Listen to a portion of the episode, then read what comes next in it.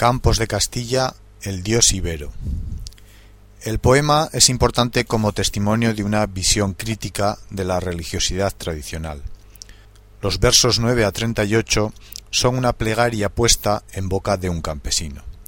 Nótese la mezcla de fe y superstición, de esperanza y desesperación, de resignación y rebeldía, de alabanza e imprecación vecina a la blasfemia. Hay aquí una imagen de Dios, en unos casos paternal, en otros cruel. En los versos 39 a 67, el autor comenta tal tipo de religiosidad y su entronque con el alma española. Frente a ello, expresa su esperanza en las últimas estrofas. Nótese cómo en la segunda parte del poema subyace una meditación sobre el pasado, el presente y el futuro de España. Este tipo de meditación es cada vez más acusado en los poemas que añadió a Campos de Castilla.